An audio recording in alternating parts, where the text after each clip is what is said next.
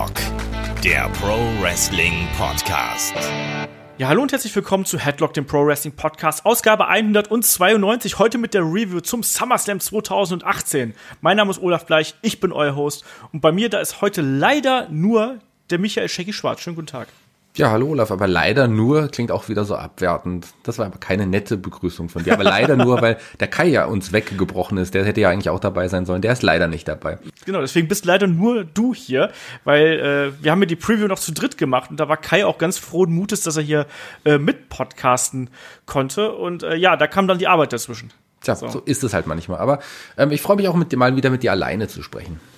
Ja, natürlich, wir kriegen das hier hin. Wir sind ja äh, alte Podcast-Kenner und Konnoisseure und Veteranen. Das äh, wird schon irgendwie klappen. Äh, ansonsten, bevor wir hier loslegen, wie immer das Housekeeping. Ne? Also ihr wisst, wo ihr uns erreichen könnt. Äh, Facebook, Twitter, Instagram. Äh, was habe ich vergessen? YouTube natürlich. Wie gesagt, da sind wir mittlerweile bei gut über 2000 Leuten, äh, die uns da äh, folgen. Auch da gerne vorbeischauen. Da haben wir auch noch ein paar Videos für euch. Ähm, wenn ihr dann ganz besonders viel von uns möchtet, geht natürlich auf äh, patreon.com äh, slash headlock.de oder auf äh, steadyhq.com slash headlock.de. Da kriegt ihr äh, ja für einen kleinen Obolus exklusive Podcasts, das Match of the Week, unsere Helden aus der zweiten Reihe und so weiter und so fort. Inzwischen sind es weit über 60 Podcasts, die sich da angesammelt haben. Könnt ihr gerne mal reinschauen und uns da mit kleinen Beträgen unterstützen. Wer da dabei sein möchte, ist mit äh, 5 Euro gut dabei und kann vor allem auch, das ist besonders gut, man kann auf die gesamte Bibliothek zurückgreifen. Das heißt, ich sag mal so, wenn ihr jetzt 5 Euro investiert, dann habt ihr erstmal für die nächsten sechs Monate genug Podcasts, um es mal so auszudrücken. Ja, Shaggy, der SummerSlam stand an und äh, du hast den, glaube ich, auf eine ganz besondere Art geschaut, oder? Ich habe den auf eine besondere Art geschaut, das ist richtig. Also zum einen natürlich live und zum anderen nicht alleine, sondern mit weit, also mit über 50 anderen Menschen, die sich sehr für Wrestling interessieren. Wir hatten so ein Wrestling-Treffen, Fan-Treffen, wo unter anderem auch der Christian Bruns und Power Wrestling dabei war, mein Gigant-Freund Markus Holzer, der Perky, den einige von euch vielleicht auch kennen. Also es war sehr, sehr nett und es hat sehr viel Spaß gemacht. Ich glaube, äh, das hat so sein, sein Positives, aber auch sein Negatives. Klar, weil äh, es macht Spaß, mit anderen Leuten sowas zu schauen, aber wenn dann einige Geschehnisse negativ aufgefasst werden von einem Großteil der anderen Menschen, dann äh, zieht einen das auch so ein bisschen mit runter. Also das, es hat aber total Spaß gemacht ähm, ich glaube, so den SummerSlam zu schauen, ist auf jeden Fall schöner, als ihn alleine zu Hause zu schauen. Ja, ich habe den SummerSlam diesmal auch nicht allein geschaut übrigens, zumindest über weite Teile nicht. Äh, meine Freundin hat sich dazu gesellt, weil die heute Morgen noch hier war äh, und hat fachmännische Kommentare von sich gegeben. Das war auch sehr lustig. Ja, die Arme, würde ich mal sagen. Die ist ja auch nicht wirklich, ähm, die kennt sich ja nicht so richtig mit Wrestling aus und ist, glaube ich, nur hat durch dich jetzt Berührungspunkte mit, mit äh, dem Wrestling, mit dem Business. Äh, ja, also ich weiß nicht, ob das das richtige große Ereignis war, um sie zu einem Wrestling-Fan zu machen. So, das jetzt ja. schon mal als kleines Fazit. Es schlecht war es nicht, aber es war jetzt auch nun wirklich nicht herausragend, meiner Meinung nach. Nee, man geht so ein bisschen aus dem Event raus und denkt sich so, ja, und jetzt mal weiter. Also, um mal so mein Fazit so ein bisschen vorwegzunehmen, ich hatte ganz oft das Gefühl, das war so eine Übergangsshow. Also insgesamt äh, war das so ein SummerSlam und damit können wir, glaube ich, auch gleich einsteigen. Ähm, der hat sich für mich so ein bisschen angefühlt wie ein normales Pay-per-View und das stört mich gerade bei den Big Four so ein bisschen. Also dieses Gefühl, das ist jetzt was Besonderes, das ist die größte Party des Sommers, das ist mir abgegangen. Allein, weil davor es war die übliche Bühne und klar sieht das irgendwie geil aus und jetzt haben wir irgendwelche komischen 3D-Einblendungen, total dufte, wenn man Snapchat und Konsorten mag, aber irgendwie fehlte mir da was. Ging dir das auch so? Ja, das ging mir tatsächlich auch so. Also man merkt jetzt schon irgendwie, dass die WWE vielleicht nicht mehr das Hauptaugenmerk auf ihre großen Pay-per-Views legt. Ähm, selbst die wöchentlichen Shows wirken manchmal ein bisschen größer als das, was da abgeliefert wurde. Klar, die Videopackages haben wieder, haben gehypt, die gibt's halt bei Großereignissen dann. Aber ansonsten war das bisschen Alltagskost. Aber es lag ein bisschen auch daran, dass viele der Matches ja auch schon im Vorfeld bei den Wochenshows gezeigt wurden. Also man kannte ja auch die Matches schon und sehr viel Neues ist tatsächlich auch nicht passiert. Und gerade wenn man bedenkt, dass einige Matches in Disqualifikation geendet haben oder sogar Squash-Matches waren, also das äh, ist eines SummerSlams nicht unbedingt würdig, würdig, würde ich sagen. Ja, es wurde eigentlich keine richtige Fehde abgeschlossen, um es mal so zu sagen. Und es wurde tatsächlich auch sehr, sehr oft einfach die Fehde weitergeführt. Und das hat mich äh, einige Male gestört. Bei einigen Sachen fand ich es okay. Wir werden gleich natürlich näher drauf eingehen. Aber lass uns dann einfach mal hier den Rundown durch die Card machen. Ne? Also, wie immer, die Kickoff-Show äh, über zwei Stunden lang. Mir persönlich viel zu lang. Ich habe irgendwann äh, um elf habe ich halt eben eingeschaltet und da lief das und da war die Halle noch komplett leer und es wurde schon gequatscht und gequatscht und gequatscht ich muss sagen, zwei Stunden Kickoff-Show ist halt übertrieben, trotzdem drei Matches dabei waren. Und mir tat es besonders leid für die äh, ersten vier Protagonisten, die hier in den Ring gestiegen sind, also Andrade Almas mit Selina Vega und äh, Rusev und Lana, dass die wirklich da von einer dreiviertelleeren Halle antreten mussten, oder? Also es muss doch super unbefriedigend für einen Wrestler sein. Das ist richtig. Also klar, du hast es auf die SummerSlam-Card geschafft und auch nur in der Kickoff-Show, was aber trotzdem ja immerhin noch, noch äh, ein Spot ist bei einem Großereignis, bei einem der Großereignisse überhaupt. Und dann trittst du halt wirklich vor, ja, ich weiß nicht, im Achtel der gefüllten Halle oder sowas auf. Ich, ich kann es nicht genau einschätzen, aber das ist schon dann natürlich schade. Da kann auch schwer Stimmung aufkommen. Ja, und das ist einfach auch bitter für die, für die Protagonisten, die da im Ring noch irgendwie jemanden unterhalten wollen. Ich meine, wie unterhalten sie denn? Die YouTube-Zuschauer, die dann irgendwie zu Hause vor dem äh, PC sitzen oder so? Ich weiß nicht. Ich finde das ein bisschen komisch. Dann sollte man das irgendwie anders regeln, dass wenigstens ein Teil der Fans da schon in der Halle ist und das nicht so komisch machen. Also der Kampf an sich, da haben wir ja schon im Vorfeld so ein bisschen geunkt, ob das äh, wirklich was Großes wird ich sag mal, das war Business as usual, ein stinknormales Mixed Tag Team Match. Da ist für mich relativ wenig bei rumgekommen. Am Ende gab es einen ziemlich grauenvollen Einroller von Selina Vega gegen Lana, nachdem Lana äh, Andrade Almas noch eine geknallt hat das war nichts Besonderes und es war eigentlich der äh, Anzahl an Zuschauern in der Halle angemessen. Oder wie siehst du das? Ja, das ist richtig. Im Grunde ist eigentlich noch weniger passiert als in dem Match, was sie zuvor schon hatten. Vor ein paar Wochen gab es ja schon dieses Mixed Match, als dann noch einer in Englisch eingegriffen hatte. Den hat man jetzt nur Backstage kurz gesehen, als er sich entschuldigen wollte und den Song performen wollte. Aber ähm, der, er durfte diesmal nicht zum Ring kommen und ist tatsächlich auch nicht zum Ring gekommen. Und ansonsten ist tatsächlich wirklich eigentlich nichts in diesem Match passiert. Außer, dass man natürlich Selina Vega hatte sehen können. Aber das war es auch schon. ja, also ich glaube, da muss man auch gar nicht äh, viele Worte drüber verlieren. Ich gehe auch davon aus, dass diese Geschichte noch so ein bisschen weitergeführt wird, jetzt in den kommenden Wochen. Ähm, auch gerade die Sache, du hast es angesprochen mit Aiden English, da könnte es ja irgendwie den Bruch geben. Schauen wir mal, wie sich das weiterentwickelt. Aber der Kampf, ja, das, das Ding hatte wirklich Kick-Off-Show. Äh, Niveau und mehr dann eben auch nicht.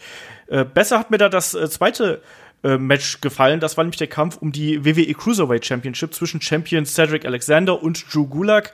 Äh, Drew Gulaks äh, Kompagnons, Gentleman Jack Gallagher und äh, The Brian Kendrick durften nicht mit am Ring sein.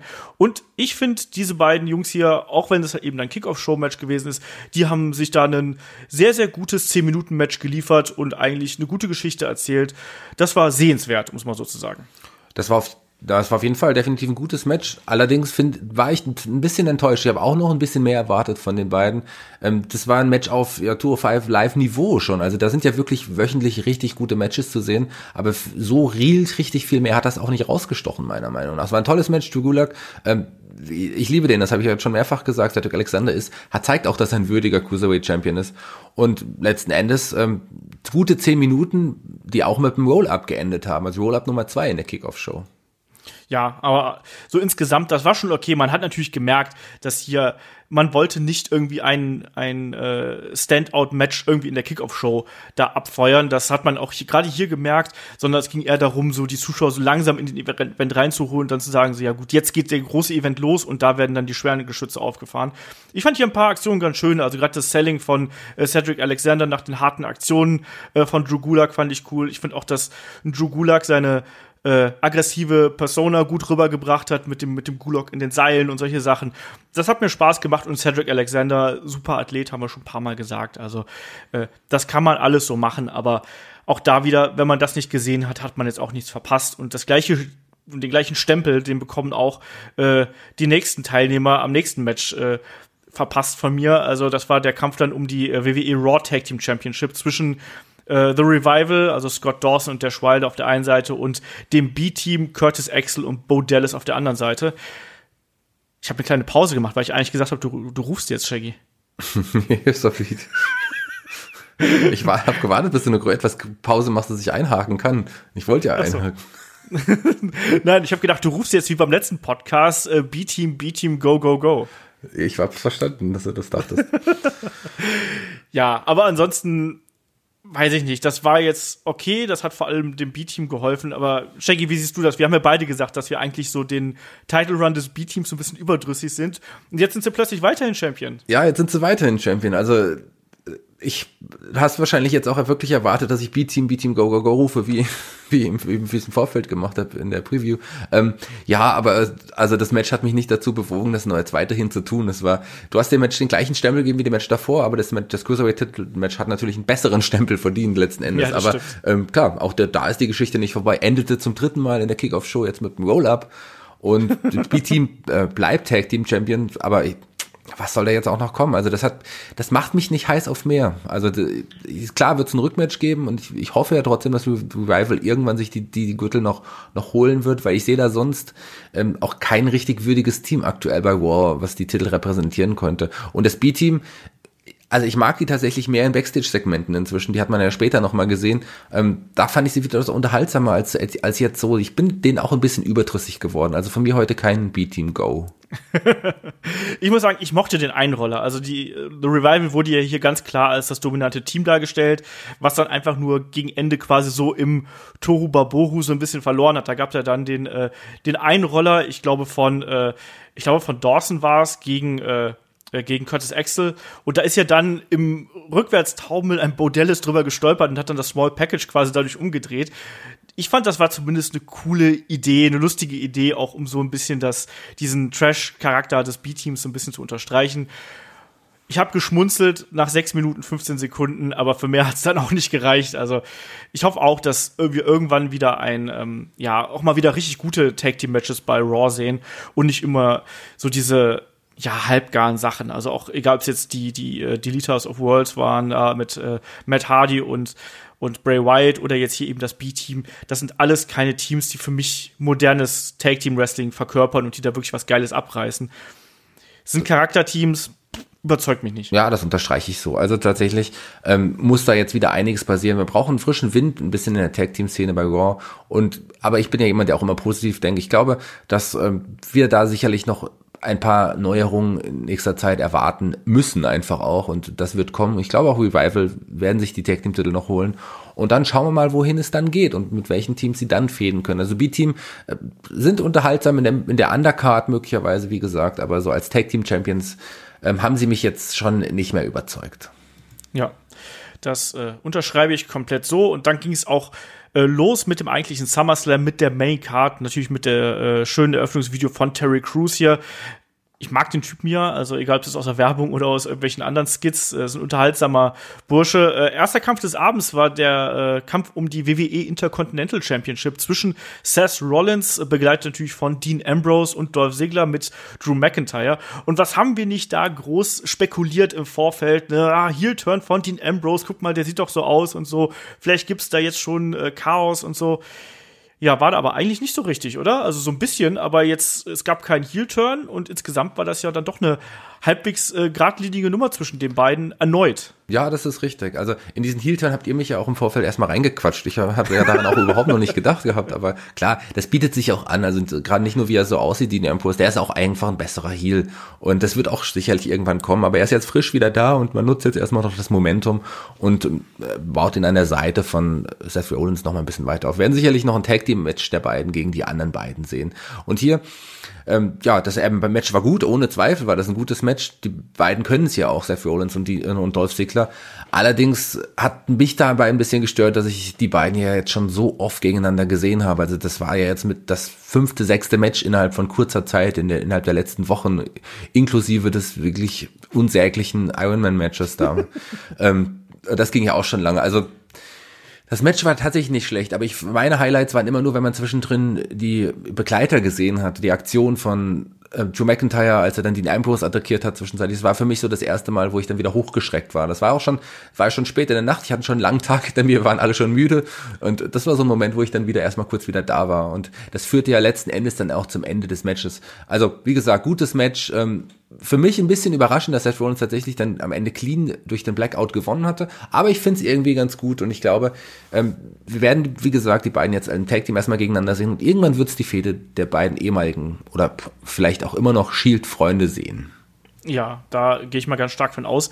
Ist ja auch nicht unbedingt was Neues. Wir hatten diese Fehde ja auch schon äh, diverse Male gehabt. Also ganz innovativ ist es nicht. Aber natürlich Dean Ambrose mit neuem Look, äh, mehr Muckis und so. Das dürfte dann schon noch mal eine interessantere Geschichte werden. Äh, mir hat der Kampf eigentlich echt gut gefallen. Also äh, gerade im Vergleich, du hast es gerade schon angesprochen, zu dem Ironman-Match äh, beim letzten Event bei Extreme Rules, äh, war das hier schon, äh, ich sag mal, fast eine Offenbarung. Also zum einen, weil das Publikum äh, voll dabei gewesen ist. Gerade gegen Ende hat man gemerkt, dass das Publikum auf die Nearfalls und auch auf die Interaktion der Männer äh, außerhalb des Rings immer mehr eingeht. Du hast es angesprochen, da gab es ja dann auch die Attacken. Es gab hinterher auch den äh, DDT natürlich von Dean Ambrose draußen, also Dirty Deeds äh, gegen Drew McIntyre.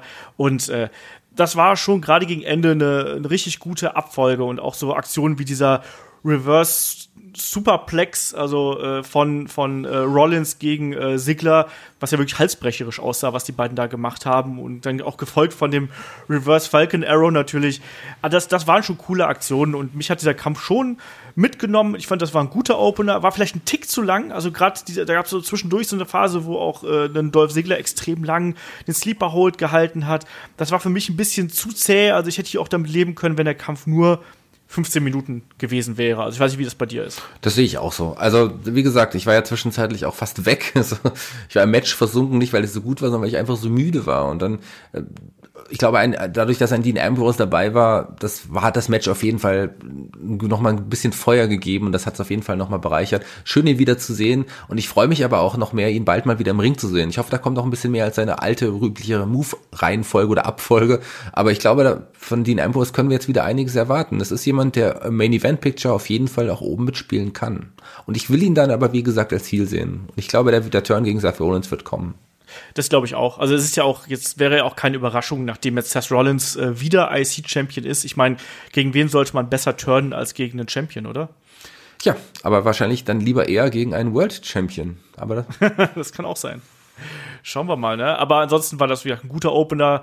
Äh, das, hat, das hat Spaß gemacht. Ich habe auch von einigen gelesen, die geschrieben haben, das war ihr Match of the Night sehe ich nicht so. Das kam ein bisschen später, aber äh, das war schon ein solider Start, sage ich mal.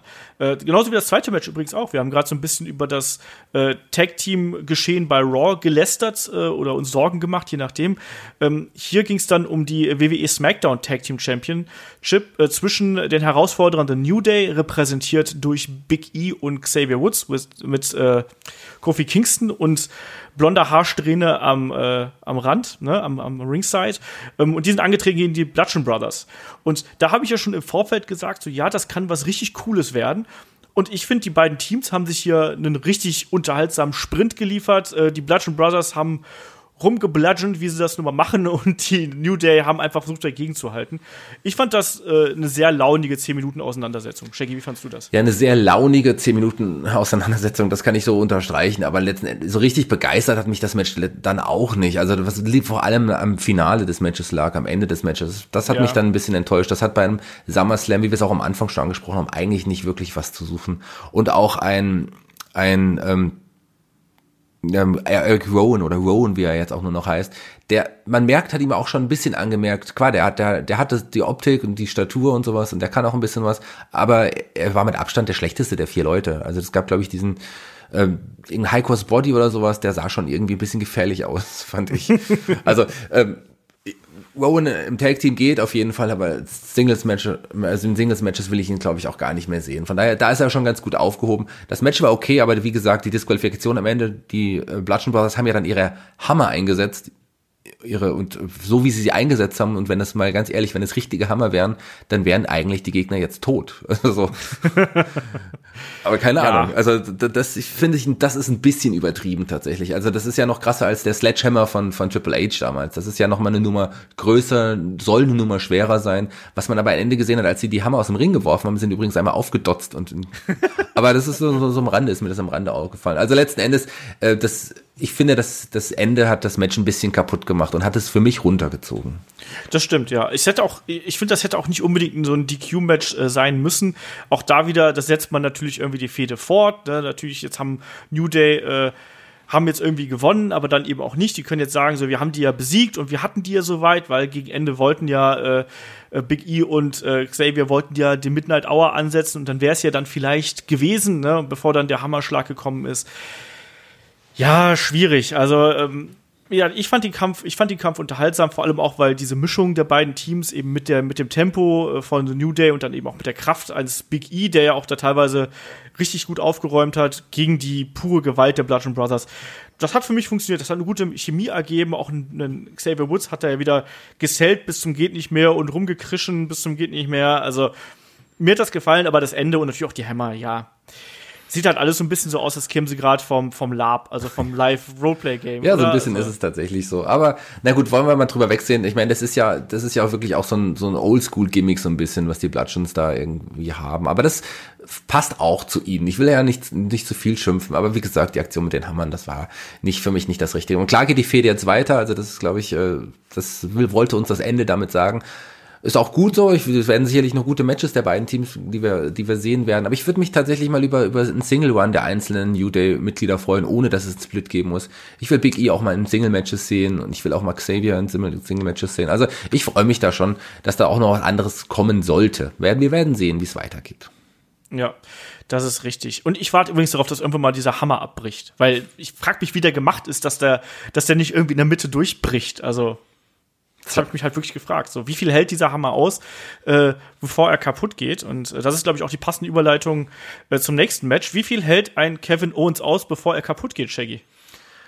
Ich glaube, das wird, da wird, klar, schreien die Fans jetzt, oh Mann, man hat Kevin Owens hier zerstört. Das, also, das nächste Match war ja das Match gegen Braun Strowman und das war ja nun wirklich ein Squash-Match. Also, Braun Strowman hat äh, innerhalb von zwei Minuten das Match schon für sich entscheiden können nach dem Running Power Slam. Aber es hat auch ein bisschen zur Geschichte gepasst. Weil Kevin Owens hat ja auch immer versucht, am Anfang noch versucht, von Braun Strowman ja, zu entfliehen und mittlerweile hat er auch Regularien gesucht, um vielleicht irgendwie doch siegreich aus dem Match hervorzugehen, den Koffer mitzunehmen. Letzten Endes war es ein Squash, ähm, der, der Brown gestärkt hat und der Kevin Owens ja, sicherlich nicht gut getan hat, aber man hat ihn dadurch nicht zerstört. Man kann ihn auch wieder aufbauen. Das hat zur Fehde gepasst und hat ein bisschen auch zu diesem Charakter von Kevin Owens in den letzten Monaten gepasst. Ich glaube, in Kevin Owens steckt noch eine ganze Menge. Die WWE weiß es auch und wird irgendwann wieder auf ihn mehr setzen. Aber in dem Fall brauchte man auch ein, ja, ein Kanonenfutter, auch einen großen Namen für Brown. Und nach dem Match war ich eigentlich fast sicher, dass am Ende des Abends Brown den Koffer eincashen wird. So, da war ich mir eigentlich sicher. Aber es sollte halt anders kommen. Ja, das, da reden wir gleich noch drüber. Da war, glaube ich, auch einiges zu diskutieren hier. Ähm, ja, ich meine, der Kampf war ja eigentlich kaum Kampf. Ne? Das war ja wirklich nur, äh, ich glaube, es waren zwei oder drei Big Splashes in der Ringecke. Dann ist Kevin Owens rausgeflüchtet. Dann hat ihn äh, Braun Strowman über den Haufen gerannt und anschließend noch auf die äh, Guard, äh, auf die, wie heißt es denn, auf die, auf den, an, wie nennen wir es denn, Shaggy? Ich bin gerade doof. Absperrung? Nee, nicht die Absperrung, auf die, äh, ja, auf die, ab, ja, ne, auf die Rampe, so ja, ist das Rampe, Wort. genau, Rampe, Rampe. Mein Gott. Äh, gechokeslammt, was auch unfassbar aussah. Also Kevin Owens hat da auch äh, gebammt bis zum Teufel und dann anschließend gab es nur noch den Running Power Slam und die Geschichte war gegessen. Ähm, ich war mir auch tausend Prozent sicher, dass das äh, einfach nur als Vorbereitung für den Cash-In am Ende des Abends ist. Ich finde es lustig bei äh, 411 Mania, äh, da schreibt ja immer der Kollege äh, Chonka hier die Reviews und der schreibt einfach nur äh, Braun Strowman defeated Kevin Owens äh, via Murder, Death, Kill.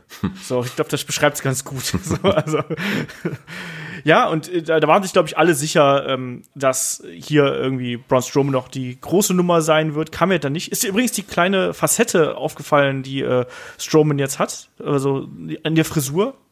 Nee, ist mir tatsächlich nicht aufgefallen. Dass der jetzt so ein bisschen so Zacken um, sein, so um seine Haare da oben äh, so einge eingedingst hat, ein, einfrisiert hat. Okay, muss ich mal besser drauf achten. Olaf äh, interessiert sich auch eher für Frisuren, als, als ich das tue. Also, nee, ist mir nicht aufgefallen, aber witzig. Klar, muss ich mir mal genauer anschauen. Ich glaube, ich habe ja. mich eher dann so auf den Kampf konzentriert. mir ist das nur so aufgefallen, weil das so albern aussieht. Das sah so ein bisschen aus, als wenn der so eine, so eine kleine Sonnenschein um, den, um, um die Haare tragen würde. Naja. Egal. Ähm, nächster Kampf war dann das Match um die äh, SmackDown Women's Championship zwischen äh, Champion Carmella, Becky Lynch und Charlotte. Äh, Three-Way-Match hier.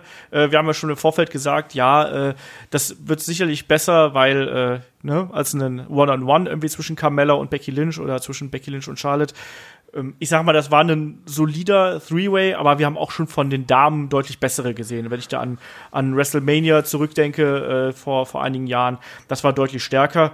Man hat hier gemerkt, dass sich Carmella Mühe gibt, irgendwie mitzuhalten, dass sie vor allen Dingen sich Mühe gibt, ihr, ihr Gimmick zu verkaufen.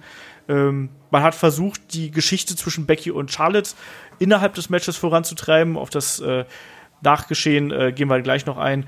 Und ja, aber ich, der Kampf war für mich okay, aber mehr eben dann auch nicht. Shaggy, wie war das bei dir? Ja, das kann ich eigentlich auch so unterstreichen. Also ich fand auch Carmella, die ja tatsächlich die meiste Zeit mit im Ring war, ähm, die hat sich wirklich sehr bemüht. Also da war, kam mehr, als ich eigentlich von ihr erwartet hatte.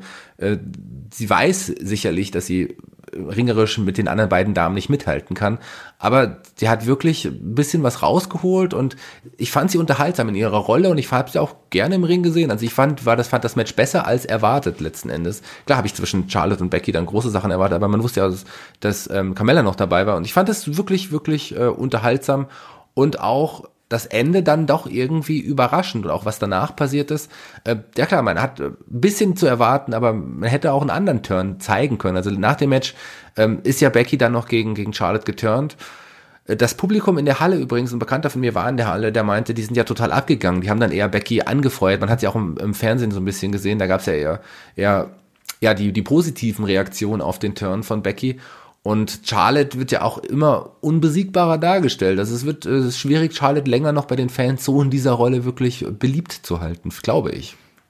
Ja, so ist es dann letztlich auch, ne? Also, was mir aufgefallen ist, bevor wir jetzt noch, bevor ich noch mal aufs Ende eingehe, äh, ich fand, dass ein paar Aktionen von Charlotte ziemlich sloppy gewesen sind. Das kennt man irgendwie nicht so richtig von ihr, finde ich. Also, da waren manche Sachen dabei, da musste man auch so ein bisschen, ja, äh, über ja, so Timing-Probleme und sowas hinwegsehen. Da waren ein paar Sachen dabei, die haben mir nicht gefallen. Ich kann dir gar nicht genau erklären, wieso. Aber das war nicht alles so cool und crisp, wie man das äh, von Charlotte im Speziellen gewohnt ist. Also sie war lange Zeit ja nicht da. Vielleicht ist das noch so ein bisschen Ringrost oder Nervosität oder was auch immer, keine Ahnung. Aber das hat mir nicht ganz so gefallen und hat auch für mich den Kampf ein bisschen runtergezogen, weil Charlotte ja eigentlich immer jemand ist, die einfach eine sichere Bank ist. Und äh, ich möchte auch noch mal hier ihren, äh, ihre, ihre High-Flying-Aktion nach draußen zeigen zeigen, also diese Corkscrew Moonsault Press da.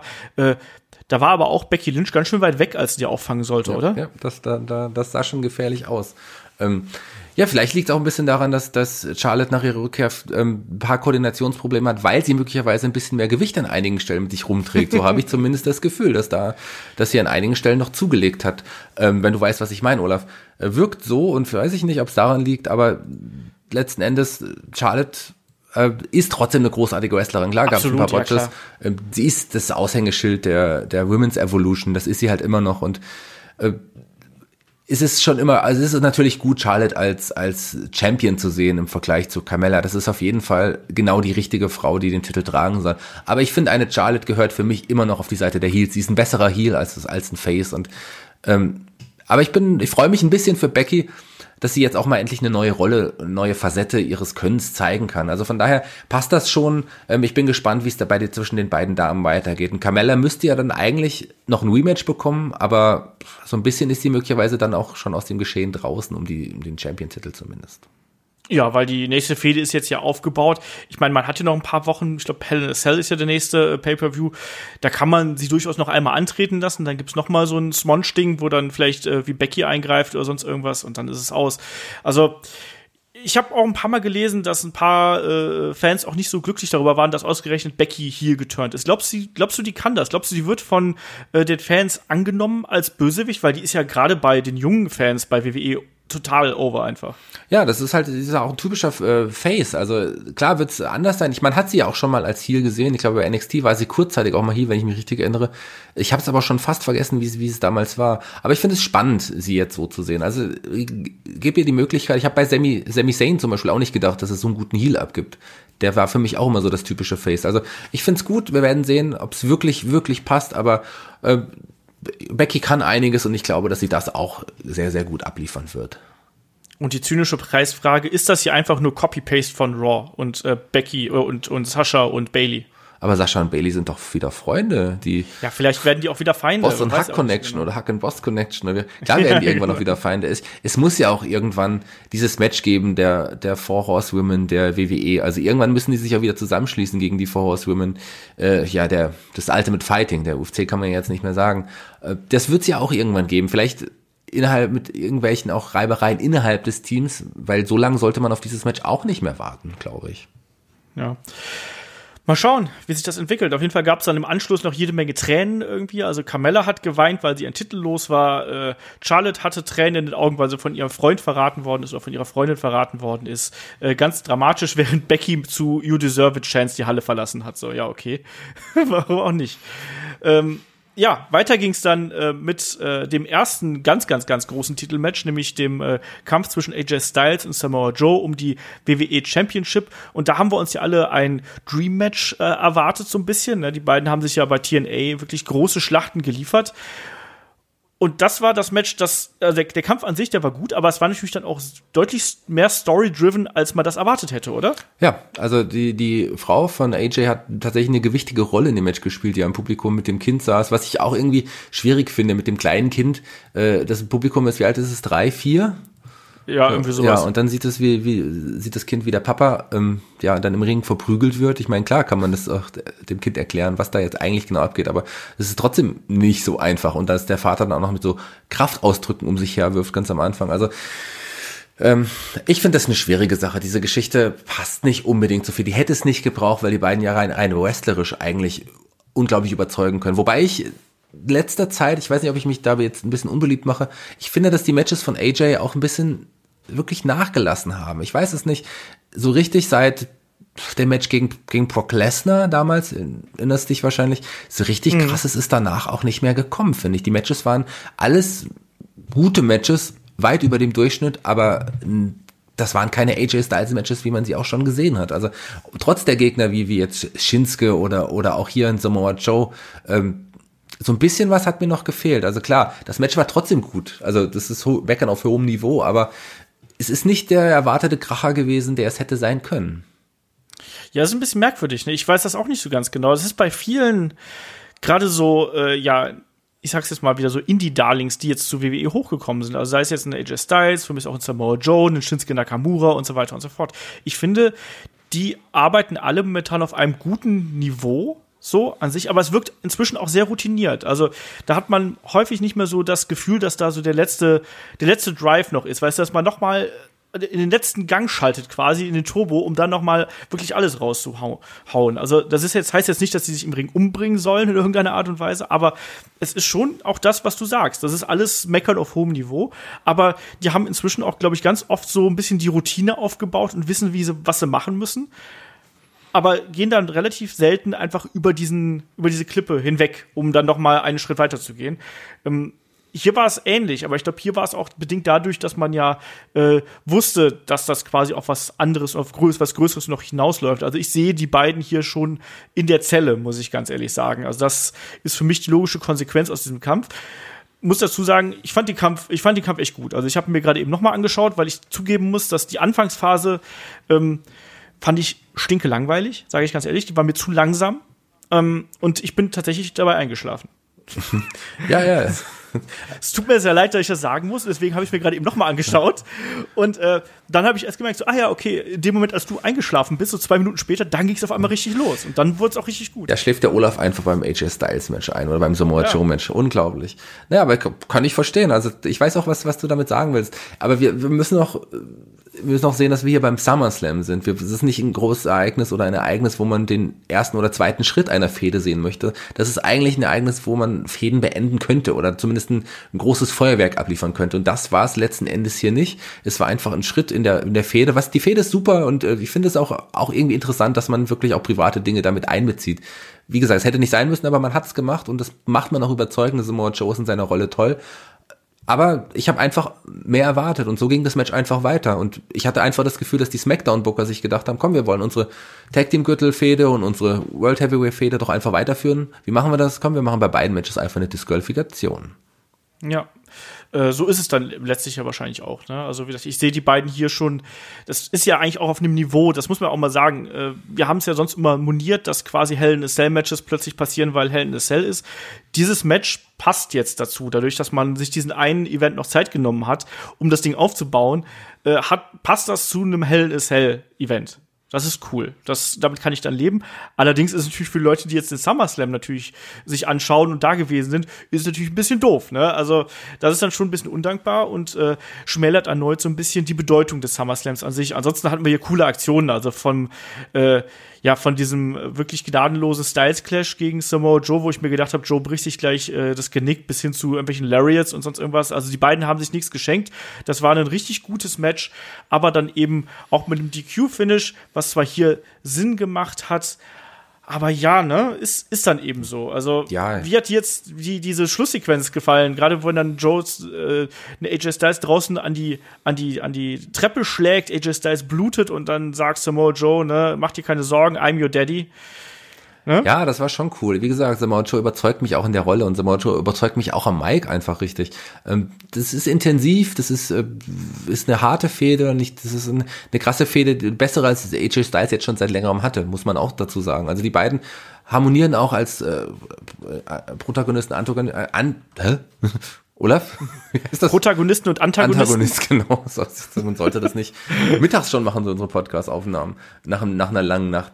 Ähm, ja, also das, die überzeugen mich schon und das passt auch sehr gut. Aber wie, wie ich eben gesagt habe, es ist halt irgendwie schade, dass es jetzt der SummerSlam ist. Man muss sich, glaube ich, inzwischen mit dem Gedanken abfinden, dass Fäden bei den Großereignissen beendet werden. Die Zeiten sind rum. Das war früher vielleicht mal so, als es noch vier, fünf Großereignisse gab. Inzwischen werden Fäden auch einfach lang gestrickt, weil man die auch dies, die normalen Wochenshows auch füllen muss. Und das finde ich schon in Ordnung. Also wenn jetzt Fäden beendet werden, dann weiß man es höchstens, dass es höchstens wahrscheinlich noch bei WrestleMania passiert. Ansonsten haben wir auch schon mal gesagt, dass die Bedeutung von den eigentlichen Pay-per-Views ja inzwischen nicht mehr so hoch ist, wie es früher mal war. Also die sind jetzt fast auf einer Stufe mit den Wochenshows, einfach was auch die Bedeutung angeht. Und wenn man sich damit abfindet und das akzeptiert, dann ist es auch vollkommen in Ordnung. Und ich freue mich auch auf die Feder ich finde die auch cool und ich freue mich auch auf weitere Matches der beiden gegeneinander. Aber hier habe ich einfach mehr erwartet.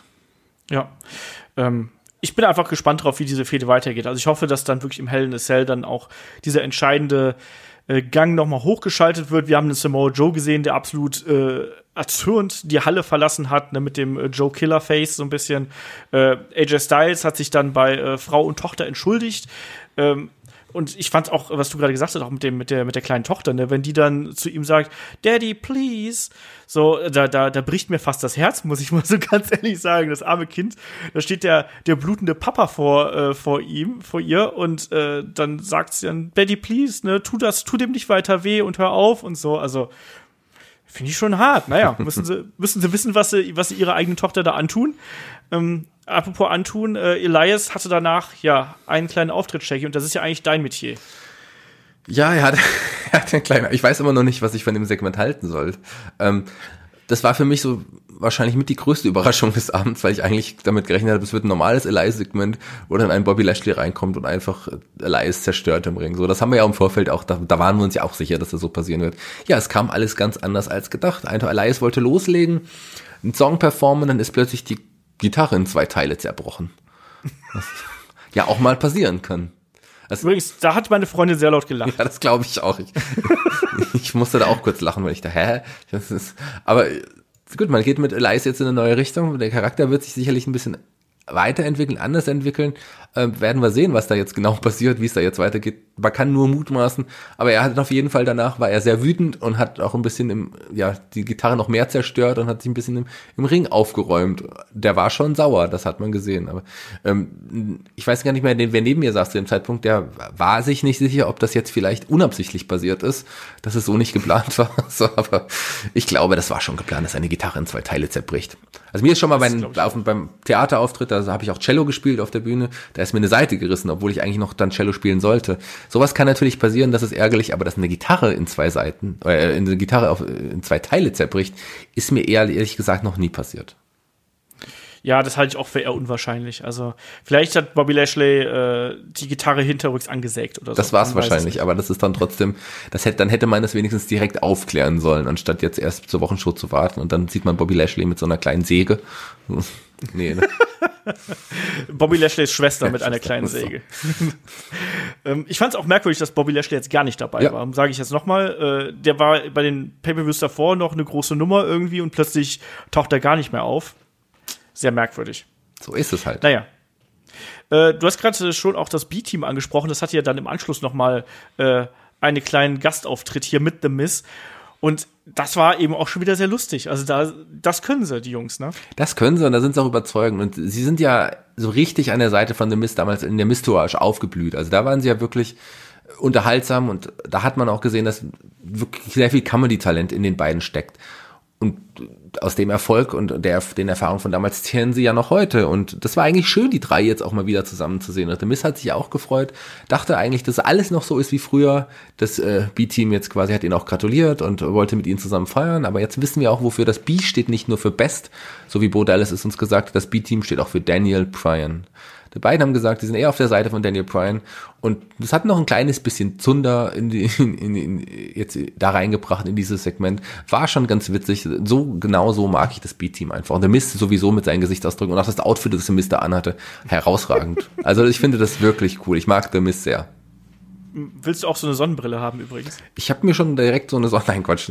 Ich glaube, mir würde das nicht so gut stehen, wenn ich jetzt in diesem Outfit auf die Straße gehen würde, würden mich die Leute wahrscheinlich eher schräg anschauen. Aber wenn ich jetzt so ein Wrestler wie The Miss wäre, dann würde ich sowas, glaube ich, auch genau sowas tragen, weil es ist einfach geil. The Miss ist einfach ein cooler Charakter und ähm, ist ja jedem, jedem kann ich jetzt mal sagen, wenn ihr mal Bock und Zeit habt, schaut euch echt mal Miss und Mrs. an ist nicht wirklich jetzt super qualitatives Fernsehen, aber The Miss ist da auch sehr, sehr nett und unterhaltsam. Es macht da auch ein bisschen Spaß und man kann da auch ein bisschen schmunzeln, wenn man da reinschaut. Ja, The Miss ist auch ein guter Typ, muss man sagen. Also ich habe den ja schon mal im Interview gehabt und so. Das ist wirklich äh, ja, der, der ist sehr, sehr unterhaltsam, der weiß, wie er sich natürlich präsentiert, aber ist auch jemand, der einfach dann sehr natürlich rüberkommt und äh, da gar keine Starallüren oder sonst irgendwas hat. Also der kann das einfach. Ähm, ja, passend dazu dann, der nächste Kampf war dann auch Daniel Bryan gegen The Miz, Eight Years in the Making und so. Äh, das war mein persönliches äh, Match des Abends. Also mir hat es hier sehr, sehr gut gefallen. Ich habe zwar äh, auch hier erwartet, dass man noch ein bisschen weitergeht und dass es noch ein bisschen härter zur Sache geht. Aber ich finde allein diese, äh, ja, dieses ständige Kopieren äh, eines The Miss von Daniel Bryan, der dann immer wieder Aktionen von dem ausgepackt hat, sei es jetzt die Kicks oder dann eben die Dropkicks oder dann das Surfboard oder was auch immer, das hat mir gut gefallen. Und Daniel Bryan, der dann einfach, ja, immer wieder da äh, sich rausgekämpft hat und immer wieder versucht hat, gegenzuhalten. Äh, ich fand, das war ein richtig tolles wie soll man sagen, ein, ein Back-and-Forth-Match, wie nennt man das? Also so, so wirklich so ein, ein, Match, in dem es hin und her ging, in dem immer wieder äh, ein anderer äh, die Oberhand gehabt hat. Jetzt nicht unbedingt die ganz, ganz spektakulären Aktionen, aber natürlich dann auch mit äh, einer Maurice und der Tochter, wie heißt sie, Monroe Sky, ne, äh, direkt am, am Ring. Da hat man natürlich dann schon so ein bisschen ja erahnen können, dass da irgendwas kommt, oder Shaggy? Das hatte man auf jeden Fall erahnen können. Also es war ein ausgeglichenes Match. Das Wort hast du vielleicht auch gesucht. Es war ein sehr ausgeglichenes genau. Match und es war ein sehr abwechslungsreiches Match. Ähm, aber es war auch wieder nur, um das auch nochmal zu sagen, ein weiterer Schritt in der Fehde, so wie es sich andeutet. Also ich gehe mal von aus, dass Daniel Bryan jetzt auch seinen Vertrag verlängert hat und dass die Fehde auf jeden Fall weitergeht. Es war nicht dieses große Aufeinander, erste Aufeinandertreffen, bei dem sich Daniel Bryan jetzt äh, The Mist zerlegen wird und zeigt, dass, was eigentlich in ihm steckt. Nee, es war tatsächlich nur ein weiterer Schritt in der Geschichte der beiden, ein weiteres Kapitel, was jetzt hier abgeschlossen war. Von daher ging auch so das Ende dieser unfaire Sieg. Der Maurice hat ja einen Schlag, The Mist einen Schlagring äh, gereicht und der hat, nutzte ihn und konnte so Daniel Bryan dann letzten Endes auch besiegen.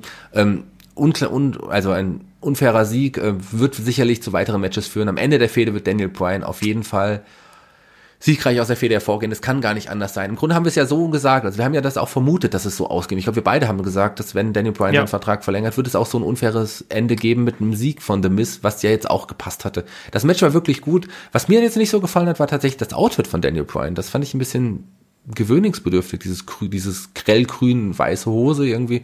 Das hat nicht so richtig zu dem, ja doch eher sonst zurückhaltenden Daniel Bryan, der auch optisch ja eigentlich eher so einer von uns ist, sag ich mal. Also, das war schon ein bisschen auffälliger, die Hose. Die fände ich nicht, nicht so richtig gut. Ähm, wovor ich ein bisschen Angst habe, ist, man hat ja die Bellas dann auch noch in der Show gesehen, oh, dass ja. man die tatsächlich jetzt in die Fehde mit einbezieht. Hoffen wir, dass das nicht passieren wird wir haben die Bellas ja auch nicht nur einmal gesehen, sondern wir haben sie ja direkt mehrfach gesehen, das muss man ja sagen. Und ich glaube, die werden da jetzt wieder eine, eine größere Rolle spielen. Also so sieht es zumindest aus. Ne? Ich meine, wir haben Evolution vor der Tür. Äh, da wird garantiert irgendwie was passieren, äh, damit, damit die mal eingebunden werden. Also so, so sieht es jetzt zumindest aus. Also ich bin da auch kein großer Freund von, aber naja, auf jeden Fall dieser Kampf, der hat mir sehr, sehr viel Spaß gemacht, äh, hat mich überzeugt und war auch für mich ein guter Startschuss einfach in die Fehde. Das war jetzt nicht das All-In, das muss es auch in diesem Fall nicht gewesen sein, weil ich habe mir gedacht, dass das äh, hier der, der Startschuss einer Fehde ist, aber das war ein äh, solides, sehr, sehr starkes Match, äh, gut über 23 Minuten ging das, äh, hatte viele clevere Elemente, was ich zum Beispiel sehr mochte, war diese Aktion mit dem, mit dem Ringpfosten, also wo Daniel Bryan äh, The Miss kicken will und dann The Miss ausweicht und da gibt's eben den, den Kick gegen den Ringpfosten quasi und danach direkt den Finger vor. Das hat für mich Sinn gemacht und auch der, äh, da muss ich dich mal fragen, Shaggy, also dieses äh, Anreichen des Schlagrings am Ende. Ich finde, das war was, was extrem für die Fans in der äh, am Fernseher gemacht worden ist. Also in der Halle hast du das ja nie im Leben gesehen, oder? Nee, das ist aber oft so mit den Schlagringen so. Das ist ja auch eine alte Geschichte. Schlagring hat ja auch nicht die Wirkung wie jetzt die, der Hammer eines Bludgeon Brothers. Den sieht man ja deutlich im Publikum, so ein Schlagring. Das hat man ja eher wirklich heimlich gereicht und dann, ich glaube, das äh, Publikum in der Halle hat es auch nicht sofort gesehen, hat es dann erst auf der Videoleinwand dann im, im Rückblick nochmal genau gesehen, wie das jetzt geendet hat. Wir waren schon ein bisschen überrascht, dass so schnell ist, dass es dann so schnell vorbei war. Äh, von daher, hat aber auch da auch gepasst. Also klar, man hat ja auch mehr Zuschauer vom Fernseher gehabt als in der Halle und in der Halle hat man dann ja auch aufklären können. Also von, für mich geht das klar. Ähm, und ich freue mich auf weitere Matches der beiden. Ich glaube, da steckt noch einiges drin. Es war doch noch ein so, so gut das Match auch war, da war noch eine teilweise gezogene Handbremse drin. Ich glaube, die haben sich noch einiges aufgehoben für folgende Matches, die noch kommen. Ja, das denke ich auch. Und wie gesagt, das äh, hat Spaß gemacht. Und am Ende ist es ja dann auch so, dass Daniel Bryan ja auch dann noch mit seiner Frau, ist er mit Brie verheiratet? Ich kann die nicht auseinanderhalten. Er ist mit Brie verheiratet, ja. Genau, ja. Und dann saß sie ja auch noch zusammen und er war ja da am Toben und so. Und sie hat dann gesagt, glaube an deine Träume und so und kämpf dich wieder zurück. Und ja, Daniel Bryan kann jetzt sagen, er ist betrogen worden und äh, dass ja dann The Miss wieder den einfachen Ausweg gewählt hat, anstatt äh, ehrlich zu kämpfen und so. Ja, das ist richtig. Und äh, eigentlich kann man die Bellas sehr gut auseinanderhalten. Die haben auch so besondere Merkmale, die sie auch unterscheiden. Und ähm, Pri ist die natürlichere von beiden, kann man so sagen. Ja. Ich dachte, du meintest, die haben besondere Merkmale, meintest du Daniel Bryan und John Cena. Diese kann man auch unterscheiden tatsächlich. Also die haben schon, gut, die ähm, Nikki und, und John sind ja nicht mehr zusammen, die haben sich ja jetzt wirklich endgültig Stimmt. getrennt. Die Stimmt, sind ja nicht mehr zusammen.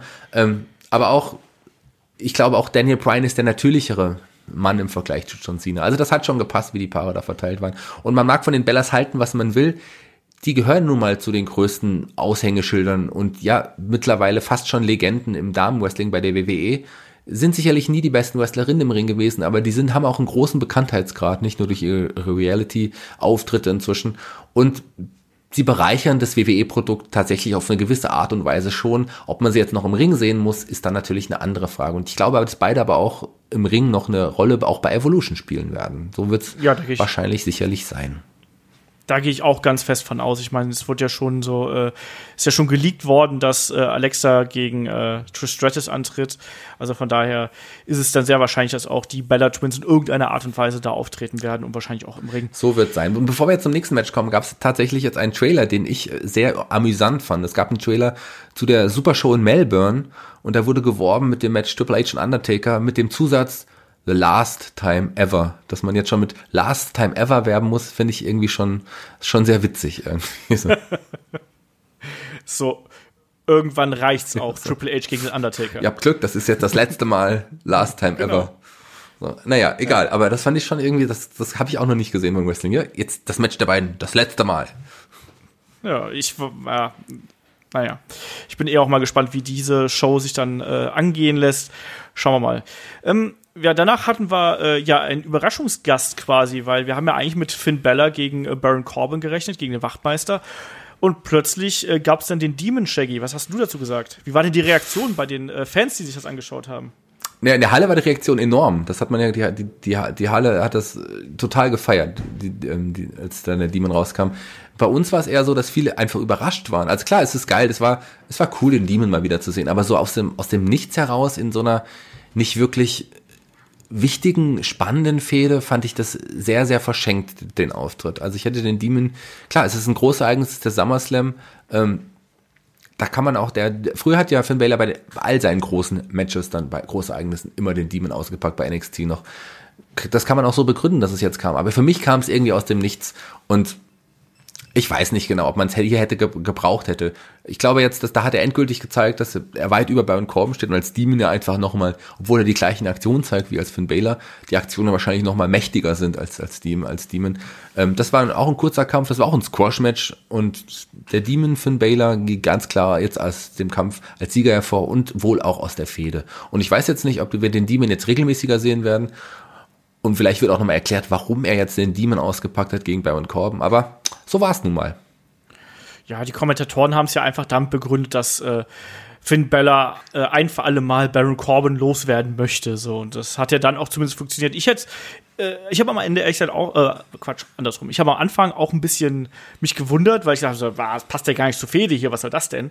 Aber muss dann sagen, die Art und Weise, wie es dann umgesetzt worden ist, ist es genau richtig gewesen. Weil, wenn jetzt das ein richtiger Kampf gewesen wäre, also sprich, wenn Baron Corbin auf einmal noch äh, hier Gegenwehr hätte leisten können, dann hätten wir alle so richtig abgekotzt, um es mal so zu sagen. Aber so war das dann absolut okay. Es gab den Squash, eine Minute 30, zack, Baron Corbin nach so ziemlich jedem Trademark-Move von Finn Bella äh, quasi einmal von der Matte gewischt, irgendwie, Kampf war vorbei passt für mich. Klar kann man jetzt sagen, ja, der Demon ist hier verschenkt, aber in dieser Art und Weise, dass dann Finn Bella gesagt hat, ich habe hier keinen Bock mehr, mir geht dieser Typ auf den Sack.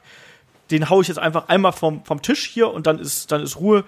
Kann ich mitleben, ganz im Ernst. Also klar, klar sieht man den, den Demon dann lieber gegen die ganz, ganz großen Gegner, aber in, innerhalb dieser Fehde oder innerhalb dieser Geschichte macht das dann schon irgendwie Sinn.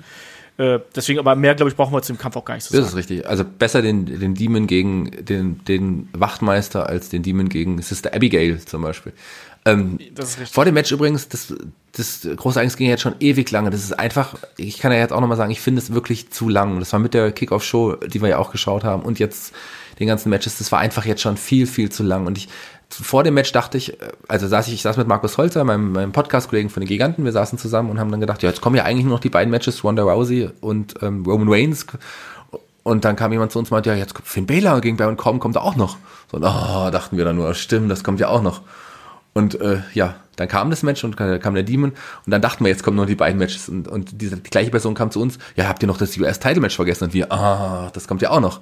Also es war schon sehr, sehr lange. Und dieses US-Title-Match äh, war, obwohl es jetzt auch nur knapp über zehn Minuten ging, für mich auch zu lang und ich fand es nicht wirklich gut. Also zwischendrin gab es ja. ja, auch, ein, auch hier einen langen Sleeper Hold von, von Shinsuke oder zumindest einen Haltegriff gegen, gegen Jeff Hardy der hat nicht dazu beigetragen, das Match wirklich spannender zu machen. So, und es gab auch zwei verbotschte Twist of Fates, ich weiß nicht, ist dir das aufgefallen, die sahen halt auch nicht so cool aus, wie Shinsuke die verkauft hat. Also das war nicht wirklich so ein cooles Match. Und dann auch der, die Swanton Bomb auf den Apron, das war doch auch eine Nummer zu hart für jemanden, der sowieso mit dem Rücken angeschlagen ist wie Jeff Hardy. Also ich, ich habe das Match jetzt hier nicht gebraucht hat genauso viel Aussagekraft für mich gehabt, wie dann auch das Auftauchen von Randy Orton. das war eh das Merkwürdigste ja. überhaupt. So, hallo, ich komme mal rein, guck mir Jeff Hardy an und sage, nee, doch nicht und geh wieder raus. Wenigstens hat er einen Auftritt gehabt beim SummerSlam im Gegensatz zu Bobby. Ich habe nur, ja, ich habe nur gesagt, leicht verdientes Geld. Ja. Ich meine, die werden doch pro Auftritt bezahlt. Das ist doch super. Einmal die Gier anziehen, einmal kurz rausgehen, wieder reingehen. Passt doch. Hast du ein paar tausend Dollar verdient. Ist doch super. Äh, ja, und zum Kampf selber das war nicht gut. Also das war ein Gerumpel sondergleichen. Du hast diesen komischen Haltegriff angesprochen, der auch kacke aussah. Also ich verstehe auch nicht, das ist momentan so ein Mode, Sleeper Hold, Variation irgendwie so über die Schulter. Das sieht für mich nach was aus, was eigentlich eher zum Kuscheln anregt als alles andere, aber jetzt nicht, dass man damit jemanden längfristig bearbeiten könnte.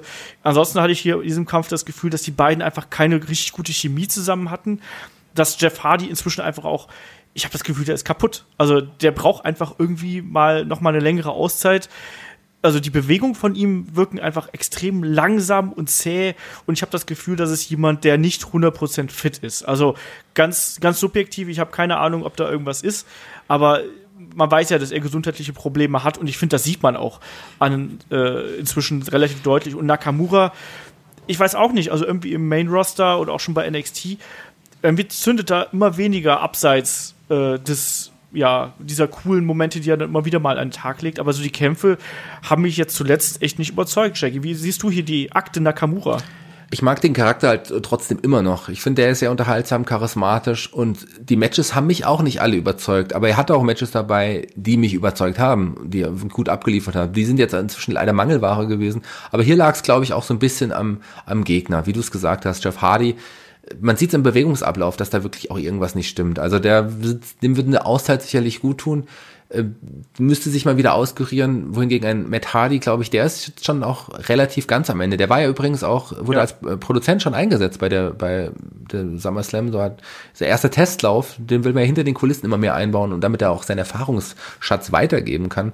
Und ähm, Jeff Hardy, in dem sich stecken sicherlich noch ein paar gute Matches, aber vielleicht nicht aktuell. Vielleicht würde ihm eine kleine Auszeit vielleicht jetzt auch durch einen Wendy Orton bald hinzugefügt, äh, gut tun. Aber wer weiß, wer weiß das schon. Also ich glaube, befürchte, dass wir noch eine Fehde Jeff Hardy gegen Wendy Orton erst noch mal sehen werden. Meinst du, Matt Hardy hat äh, Randy Orton rausgeschickt, so, geh mal raus, geh mal raus, und dann irgendwie zwei Minuten später, nein, das war eine Scheiße, komm wieder rein, komm wieder rein. Ich habe rausgeschickt und gesagt, guck mal, wie es meinem Bruder geht. ja, aber ich kann doch nicht einfach rausgehen. Doch, doch, ich spiele deine Musik. Nein, nein, das ist sicherlich nicht so. Aber ähm, naja, es ist halt so, wie es war und besser als dann nochmal eine Randy Orton Promo oder irgendeine, irgendeine Aktion gegen Jeff Hardy, wo er in seine Ohrläppchen noch länger zieht oder was auch immer. Also es ist, ich, man hätte ja hier den Auftritt einfach nicht gebraucht. Der war nun mal da, aber auch den kann man wieder vergessen. Ja. Naja, da war Randy Orton wenigstens auch noch bei diesem SummerSlam dabei, im Gegensatz zu Bobby Lashley und John Cena. Der war nämlich auch nicht dabei. Ja, nächster Kampf des Abends. Also wie gesagt, es äh, war ein knapp vier Stunden langer Pay-per-View. Ich habe ehrlich gesagt mit mehr gerechnet. Ich habe so in meinem Kopf mit fünf Stunden kalkuliert, einfach nur. Und sind wir ehrlich, wenn wir da nicht so viele Squash-Matches dabei gehabt hätten, wäre das auch fünf Stunden geworden bei dieser Anzahl von Kämpfen. Ähm, ja, nächster Kampf war dann das äh, Raw Women's Championship Match zwischen Alexa Bliss und Ronda Rousey. Und zunächst mal ist äh, Natalia mit äh, dem äh, Jackett, also mit der Jacke von äh, Jim the Anvil Neidhart rausgekommen. Und ich habe schon gedacht, jetzt gibt's doch den Heel-Turn, den ich hier prognostiziert habe. Äh, wo du schon gesagt hast, das wird nie passieren, ist nicht gekommen. Ähm, Ronda Rousey ist mal wieder in die Spring äh, äh Schminkflinte gelaufen irgendwie. So, was hat man denn da ihr ins Gesicht gemacht? Was passiert da? Also ich muss, äh, da gab es ja auch gemischte Meinungen jetzt unter uns, jetzt als wir das gesehen haben. Wie gesagt, ich habe mich mit einigen unterhalten, die dachten, wie sieht denn Ronda aus? Ich muss sagen, ich fand sie richtig hot. Also ich fand das sah richtig toll aus. Mir hat das super gut gefallen und sie wirkte dadurch noch ein bisschen noch verbissener und noch brutaler. Ich fand das cool. Ich fand die Schminke toll. Ich mag das sowieso so ein bisschen, dass sie auch so sich so auffällig schminkt. Das anders ist als die anderen. Ähm, das ist schon mal, schon mal cool, das passt zu ihr. Da waren sicherlich auch ein paar Unglücksfälle dabei, aber das muss, fand ich an diesem Abend gar nicht. Also das fand ich schon wirklich cool. Das hat zu ihr gepasst und hat dem Match und ihr nochmal einen besonderen Anstrich gegeben, im wahrsten Sinne des Wortes. Ähm, ich habe auch da, als Natalia, um nochmal auf Natalia zu sprechen zu kommen, als sie rauskam, mit, nicht, ist ja natürlich kein Jackett, mit der Jacke von, von Jim ja. the Anvil Neidhart, ähm, ich habe mich gefreut, sie zu sehen. Tatsächlich das erste Mal seit langer Zeit, dass ich mich auf Natalia wirklich gefreut habe. Sie sah irgendwie, sie war, glaube ich, auch, also sie hat sich auch gefreut, dabei zu sein und sich zu präsentieren in der Jacke. Das hat man ihr auch irgendwie sichtlich angesehen. Ich wusste, dass da kein Heel-Turn kommen wird. Also das hätte einfach aktuell zum jetzigen Zeitpunkt nicht gepasst. Kann sein, dass das mal beabsichtigt war. Ich habe es ja in der Preview schon, in der Review schon gesagt, nee, Preview schon gesagt. Ähm, ich habe es jetzt auch noch mal in der Review gesagt. Ähm, das geht einfach im Moment nicht, das glaube ich nicht. Und wenn es angedacht war, okay, dann hat man es vielleicht auf ein bisschen später vertagt. Ja, aber ansonsten war es auch ein relatives Squash-Match, was ein bisschen länger gedauert hat, aber Wanda Rousey hat äh, ja hier durchgezogen und das ist ein überraschendes, meiner Meinung nach, und glaube ich auch, du warst auch überrascht, dass es wirklich jetzt so ein klares Ende gab und jetzt hier schon den Titelwechsel nach dem Armbar. Also das fand ich schon sehr überraschend. Ja, es war ja eigentlich gar kein richtiges Match. Also Alexa hat ja eigentlich nur versucht äh, wegzurennen die ganze Zeit. Hat, glaube ich, ein oder zwei Aktionen gezeigt. Also ich glaube, ein Knie und ein Schlag oder sonst irgendwas. Ansonsten ist sie eigentlich nur von Ronda durch die Gegend gewirbelt worden. Dann durfte sie einmal den Arm überdrehen, wie wir es ja schon mal, glaube ich, in der Fehde mit Becky ja, glaube ich, schon mal gesehen hatten, dass der Arm dann so ein bisschen über den Winkel gezogen worden ist.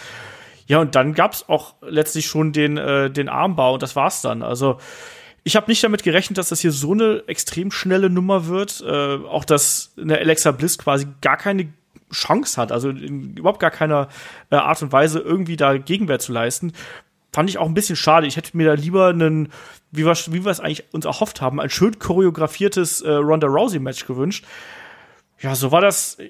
Ich bin mir da sehr unschlüssig, ob ich das richtig gut finden soll. Ich fand es irgendwie ein bisschen, ich fand es relativ unterhaltsam, als ich es gesehen habe. Ähm, zugleich ist natürlich jetzt eine Ronda Rousey auf einmal auf so ein Podest gehoben.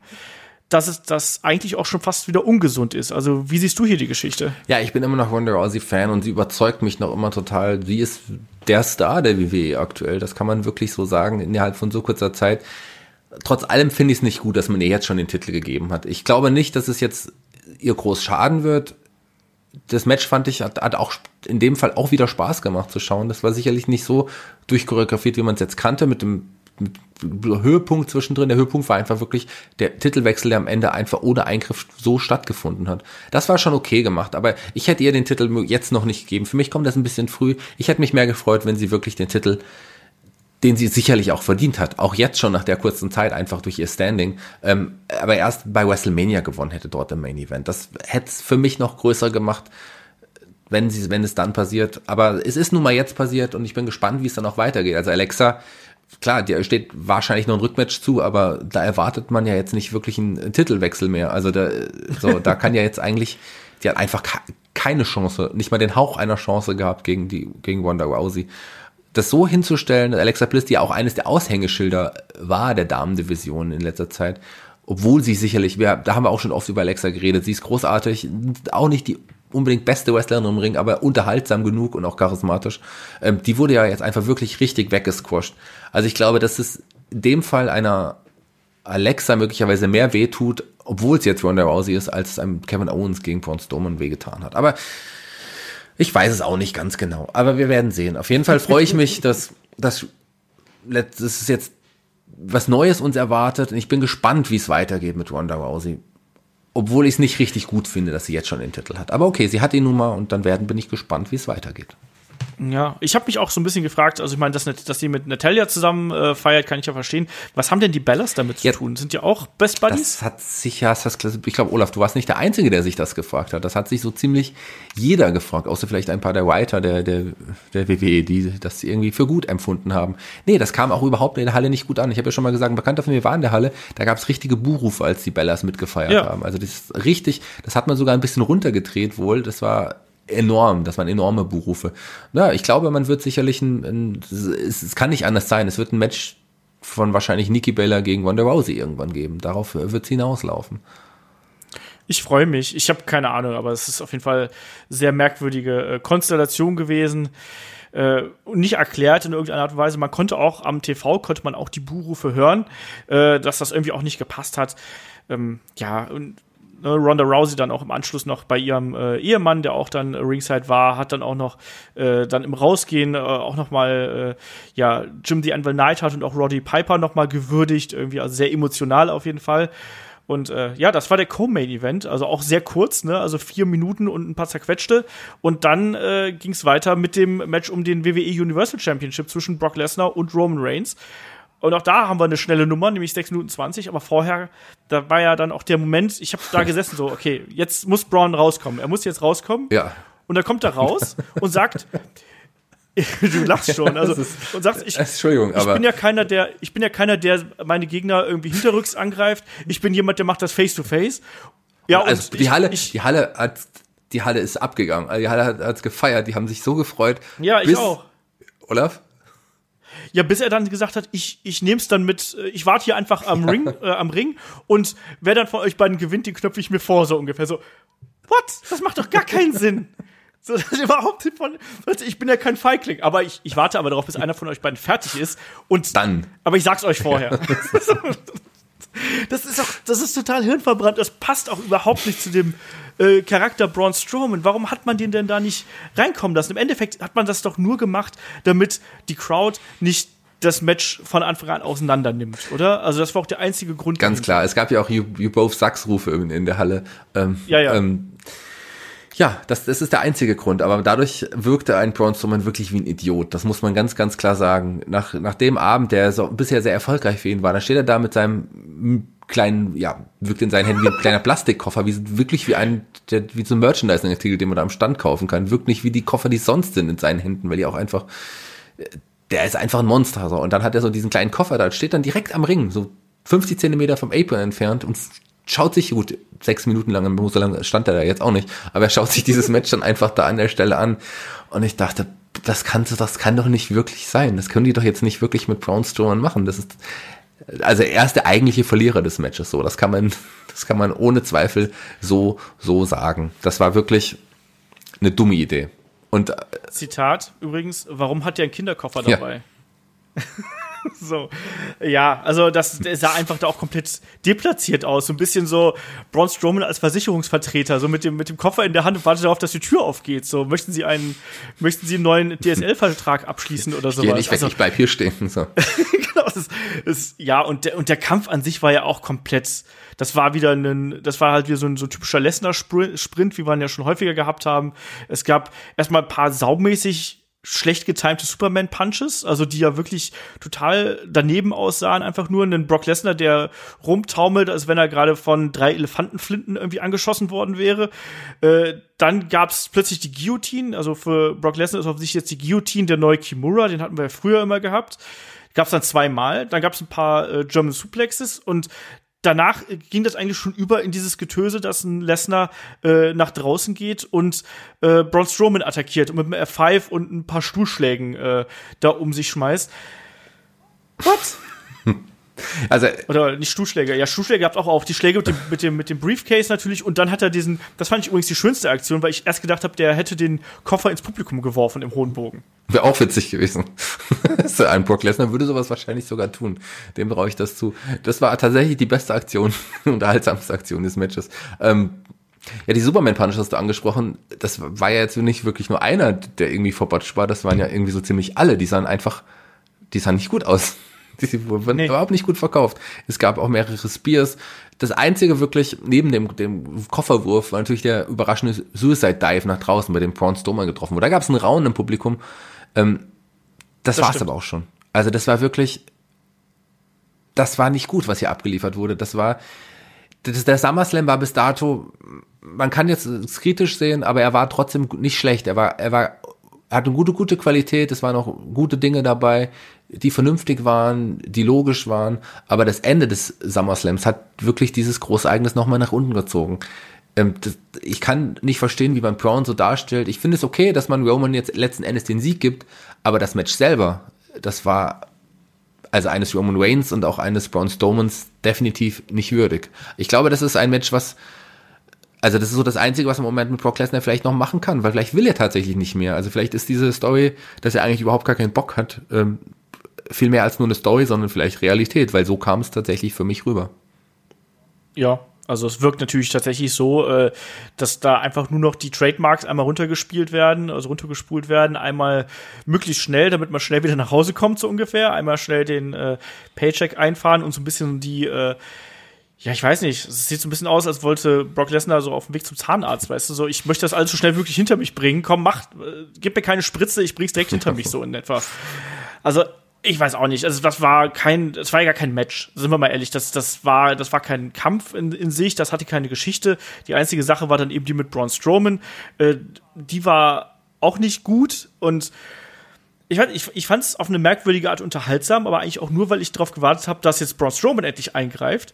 Und als dann der Kampf vorbei war, als dann, als dann äh, Roman Reigns gewonnen hatte, habe ich gedacht, ja, okay, jetzt hat er gewonnen und mal gucken. Und dann bleibt die Kamera die ganze Zeit so in Großaufnahme auf Roman Reigns. Ich denke mir, Ha. Und dann ist es vorbei. Und dann kommt genau, und dann sieht man irgendwann, dann sieht man irgendwann so, als die Kamera rausfährt, sieht man irgendwo, wie Braun Strowman an so einer Guardrail liegt. Und ich so, das könnt ihr doch jetzt nicht machen, oder? Und das war genau der Moment, den Kai angesprochen hat in der Preview, wenn er, als er gesagt hat, stellen wir uns doch einfach mal vor, äh, am Ende gewinnt Roman Reigns und der Event geht einfach off-air. Und genauso ging es mir. Ich habe da gesagt, das kann doch jetzt nicht dein Ernst sein, oder? Das, das, das kann es doch jetzt nicht sein. Tja, das kann es nicht sein. Ich habe genau das gleiche gedacht, aber so war es. Das war es tatsächlich so. Ähm, nicht nur, dass Braun Strowman nun wirklich wie ein Idiot äh, ja, da steht oder in dem Fall ge gelegen hat. Ähm, der Plastikkoffer ist weit weggeflogen, ist wahrscheinlich auch kaputt, den kann er jetzt wahrscheinlich nicht mehr einsetzen. Nein, Quatsch. Ähm, aber das, so kann man einen SummerSlam nicht enden lassen, denke ich. Aber es, es war jetzt vielleicht nochmal der, man wollte vielleicht Roman jetzt einfach diesen letzten Sieg gegen Brock Lesnar geben, weil Roman musste ja auch ein bisschen unter der Feder leiden gegen Brock, die ihm sicherlich auch nicht gut getan und die ihm auch einiges nochmal an dem wenig, an der wenigen Reputation, die er beim Publikum sowieso hat, nochmal genommen hat.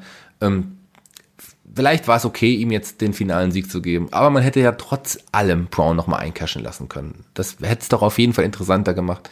Aber so ist es nun mal, wie es ist und naja, also ich glaube, dass wir nicht mehr so viel von Brock sehen werden. Ich glaube, das war es erstmal bei der WWE und hoffe das auch erstmal, weil so will ich Brock nicht mehr sehen. Der war eine Attraktion, das, ich habe bis immer, bis jetzt immer befürwortet, dass er da ist, auch in besonderen Matches, auch, dass er so selten auftritt. Ähm, aber inzwischen kann ich ihn auch nicht mehr sehen. Also das war es hoffentlich erstmal. Soll er in der, sich in der UFC nochmal fertig machen lassen, aber bitte nicht mehr bei der WWE aktuell trotz allem, wenn er jetzt im halben Jahr wiederkommt, würde ich es wahrscheinlich trotzdem wieder feiern. So. Aber das ist so mein jetziger, mein jetziger, mein jetziges Gefühl. Das denke ich halt gerade aktuell. Und äh, schauen wir mal, wie es jetzt weitergeht. Es wird sicherlich eine Fehde ähm, von Roman Reigns und hoffentlich Braun Strowman geben. Die müssen ja jetzt auch nochmal gegeneinander antreten. Es sind jetzt in einigen Hausshows sind jetzt Matches äh, aufgelistet, wo ähm, Roman Reigns gegen Kevin Owens antreten wird. Und aber Kevin Owens hat nach dem Summers, äh, SummerSlam sicherlich nicht auch so ein, so ein großes Standing, dass das jetzt wirklich realistische Gefahr ist. Also ich weiß nicht, was uns da bevorsteht. Ich bin gespannt, aber ich war zu dem Zeitpunkt froh, dass der SummerSlam vorbei war, weil er jetzt ewig lang gedauert hat, aber das Ende, wie gesagt, das hat diesen, dieses ganze große Ereignis nochmal nach unten gezogen, ordentlich nach unten gezogen. Ja, und das, ich habe es auch gerade eben noch mal gelesen, dass anscheinend ja auch äh, die Entscheidung sehr kurzfristig gefällt worden ist, dass man sehr, sehr früh off-air gegangen ist äh, und quasi Roman Reigns wirklich nur ganz kurz hat feiern lassen, weil die Leute dann noch froh waren, dass Brock Lesnar sein Titel los ist und noch nicht angefangen haben zu buhen, weil offenbar nichts mehr danach kam. Weil anscheinend hat es danach auch noch sehr, sehr negative Reaktionen auf äh, die ganze Geschichte gegeben. Also, ach, ich weiß auch nicht. Ich frage mich, warum warum schafft WWE das momentan nicht mehr, die Zuschauer glücklich nach Hause zu schicken? Also, dass man das mal macht, kann ich ja verstehen, allein um dann so eine Geschichte wirklich, also dass man die Zuschauer durch ein kleines Tal führt, damit man hinterher wieder so auf das Hoch kommt. Das ist ja durchaus üblich, das macht man in, in Filmen ja auch so. Ich sag nur, eine Trilogie ist ja auch häufig so, dass der zweite Teil dann ist der Tritt in die Eier und am Ende wird alles gut, so ungefähr. Aber hier ist irgendwie, wir gehen gerade durch ein ganz, ganz tiefes Tal. so. Und das finde ich merkwürdig. Ich verstehe nicht, warum, warum WWE nicht einfach bei so einer großen Show, wenn einfach die Zeichen so gut stehen, warum man dann sagt, so komm, wir geben jetzt den Zuschauern einfach mal das, was sie wollen, weil das, was sie wollen, ist Braun Strowman. Und warum sagt man, ich komme jetzt, jetzt sofort, machen wir das? Und ich glaube eben nicht, dass Braun Strowman gestärkt aus einer Fehde mit Roman Reigns, selbst wenn, wenn er die gewinnen so, sollte durch Cash-In oder was auch immer, äh, daraus hervorgeht. Ich sehe das irgendwie nicht. Also man hat da mit Braun einen, einen neuen Star und hat Angst, den zum Star zu machen, weil darunter irgendwie ein Roman Reigns leiden könnte, der vielleicht besser in den Marketingplänen aussieht oder so. Ja, ich kann das eigentlich nur alles unterstreichen, was du gerade gesagt hast. Also man hat für mich in meiner Meinung nach, gut, es ist halt auch nur meine Meinung, aber es ist äh, ja auch deine Meinung und ich glaube auch die, die, die Meinung vieler Fans, die es jetzt gesehen haben, man hat das schlechtmöglichste daraus gemacht am letzten Endes. Das war nicht das, was die Fans sehen wollten. Man hat die Fans nicht glücklich gemacht. Äh, ich weiß nicht, ob ein Roman Reigns jetzt wirklich glücklich mit der Situation ist. Also, das war kein gutes Ende eines SummerSlams, der ansonsten wirklich viel besser war als der SummerSlam im letzten Jahr, der auch unterhaltsam war, aber so, also wenn man essen geht und der Hauptgang super lecker ist, die Vorspeise super lecker ist, aber das Dessert am Ende verschimmelt ist, dann geht man auch nicht glücklich nach Hause. Ja, so ist das nun mal. Ne? Also das ist auch wieder so. Äh, ich, ich kann es eben, ich kann es nicht nachvollziehen. Das geht jetzt eben auch schon echt über ein Jahr so. Ähm, naja, ich meine, wenigstens hatten wir diesmal keinen Jinder Mahal, der Shinsuke Nakamura besiegt, clean, irgendwie in der Mitte des Rings. Das hatten wir nicht. Aber ja, das ist einfach so ein Nachgeschmack, der da, der da bleibt und man kann es irgendwie nicht ganz nachvollziehen und man unterschätzt, glaube ich, auch einfach die Reaktionen, äh, die darauf folgen. Also ähm, dann auch so schnell off-air zu gehen, äh, und dann einfach die Leute vom Fernseher total konsterniert zurückzulassen und dann erstmal so, ja, jetzt, jetzt könnt ihr buhen übrigens. Wir sind nicht mehr on air, jetzt könnt ihr, ihr könnt jetzt hier die Halle abfackeln von mir aus, ist uns egal, Roman Reigns ist Champion. Ja, also es, es tut einfach ein Ich muss jetzt weh. was sagen, was ich jetzt wahrscheinlich überraschend klingt, aber ich glaube, ein Auftritt eines Jinder Mahals am Ende hätte das noch mal besser gemacht. so. Ich, ich fand es ehrlich gesagt nicht so schlimm. Ich war einfach nur komplett konsterniert und es manchmal überrascht mich jetzt, also inzwischen überrascht mich relativ wenig, was man da macht, weil das war anscheinend der lang gehegte Plan, dass Roman Reigns hier äh, den, den Champion Brock Lesnar entthront und dass er der, der Drachentöter ist, der das Biest irgendwie da fertig macht und daran hält man einfach fest und man geht da über Leichen und die Leiche ist in diesem Moment Braun Strowman. Ja, das ist leider richtig, aber warum dann beim SummerSlam, warum in so einem Match, warum mit so einer Geschichte? Also, man hätte es schon viel, viel früher machen können. Und äh, man hätte weniger Schaden aus der Geschichte hervorgetragen, als man es jetzt so hat. Also klar, in ein paar Wochen ist, ist, ist wieder Gras drüber gewachsen, aber so im Moment, ich finde, das ist nicht der richtige Weg und das war einfach schade, das ist so, so ja. enden zu lassen. Es ist eine komplett vertane Chance. Ich meine, David hat es immer angesprochen, dass WWE früher ein gutes Gespür dafür gehabt hat, äh, äh, wann man Chancen nutzen muss und äh, in welche Richtung die Fans gerade gehen. Das hat man momentan gar nicht. So, das, äh, man, man buckt ganz oft das Geschehen komplett am, am, am Fanwunsch vorbei und dabei meine ich jetzt auch nicht sowas wie, klar, dass sich jetzt ein paar Leute darüber aufregen, dass Kevin Owens verloren hat. Ist halt so, also ich muss ganz ehrlich sagen, ich kann damit leben und ich kann es im Sinne eines Braun Strowman vollkommen nachvollziehen. Das hat innerhalb dieser ganzen Geschichte irgendwie einen Sinn ergeben, aber der Main Event hat halt überhaupt in keiner Welt, also noch nicht mal im Bizarro World hat das irgendwie Sinn ergeben. Und äh, dass dann Braun Strowman wie der letzte Idiot da am, am Ringrand steht und dann auch, wo der schon sich hat töten lassen im, äh, in tausend Matches und dann jetzt einfach am, am Ringside liegt und darauf wartet, dass Roman Reigns hoffentlich aus dem Ring geht. Das ist blöd. Ich hätte es gerne mal gesehen, wie dann, dann Braun Strowman dann letztlich auch aus der Halle gegangen ist. So, hat er dann noch geschimpft oder sonst irgendwas? Ist er einfach gegangen, hat sein Köfferchen genommen, so. Wahrscheinlich das kaputte Plastikköfferchen hat er dann noch genommen. Ja, noch seine, seine, seine Topfpflanze irgendwie noch eingepackt in die Kiste. Ich weiß es nicht. Butterbrot wieder, wieder zurück. Ja, lass uns mal hier zum Fazit kommen, bevor ich noch zynischer äh, werde. Das ist eigentlich ja nicht meine Art, aber das hat mich jetzt wirklich auch genervt einfach. Also, ich fand den SummerSlam in der Gänze gar nicht schlecht, muss ich sagen. Das war eigentlich ein, ein durchaus solider Event, natürlich mit, mit äh, einigen Tiefen dazwischen, vor allem auch bedingt durch die Länge des Events. Also, ich hätte sowas wie ein Shinsuke Nakamura gegen Jeff Hardy hätte ich nicht auf der Card gebraucht. Äh, äh, auch einen, der Opener hätte kürzer sein müssen aber so insgesamt, finde ich, war das, war das eigentlich eine gute Angelegenheit äh, in der Art und Weise, wie es gelöst worden ist. Hätte eine halbe Stunde kürzer sein können. Und der Main Event hätte halt eben anders sein können, dann wären wir vielleicht auch mit einem positiveren äh, ja, Restgedanken aus, diesem, aus dieser ganzen Geschichte rausgegangen. Shaggy, wie sieht's Naja, eigentlich, also war der, der SummerSlam war definitiv besser, als ich ihn jetzt hier geredet habe im Podcast, das muss ich auch nochmal sagen. Ich, also so, so schlimm fand ich ihn gar nicht. Ich fand ihn tatsächlich unterhaltsam, der hatte wirklich seine Höhen, der hatte auch sehr, sehr viele coole Momente. Ähm, der war aber eindeutig zu lang. Also dadurch, dass ich jetzt wirklich die gesamte Kickoff-Show auch noch gesehen habe, zumindest ein Großteil der Kickoff-Show, waren es ja jetzt weit über sechs Stunden oder zumindest über, knapp über sechs Stunden. Ach, das ist einfach viel, viel zu viel. Also mir reichen, wenn es mit Kickoff-Show sein muss, dann bitte vier Stunden oder so. Äh, einige Matches hätte es hier auf der Karte nicht gebraucht. Und dann wirklich dieser Main-Event am Ende, der war mehr als enttäuschend mit allem, was da passiert ist. Und das war, also gut, meiner Meinung nach einfach ein falscher Weg ganz am Ende. Aber es war, ist so, wie es ist. Und ansonsten, letzten Endes bleibt wahrscheinlich nach ein paar Wochen ein relativ okayer SummerSlam in der Erinnerung. Ja. Irgendwie so. Also war besser als im letzten Jahr. Äh, war sicherlich wieder kein, kein kompletter Reinfall der Event. Also der hat durchaus äh, Spaß gemacht und hatte seine Höhepunkte garantiert in den Matches äh, Daniel Bryan gegen The Miz, AJ Styles gegen Samoa Joe und dann vielleicht noch mit Abstrichen äh, der Opener und vielleicht auch das, das Take-Team-Match. Ähm, dann der Rest war ja dann ganz viel Squash-Material einfach und dann auch einige Kämpfe dabei, die man so nicht auf der Karte hätte haben müssen. Trotzdem auch so ein Comeback vom Demon war dann eben cool. Ähm, ein paar Überraschungen hat es auch gegeben. Es gab den Turn von Becky Lynch, wo wir erstmal sehen müssen, äh, was da rauskommt.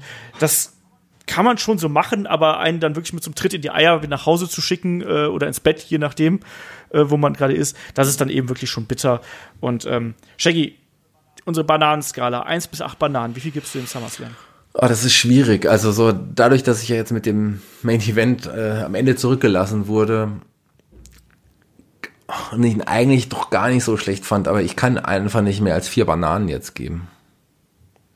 Ja, ich bin da mal ein bisschen großzügiger. Ich gebe mal äh, fünf bis fünf ein Viertel oder sowas, so einmal angebissen von Braun Strowman im Koffer oder so.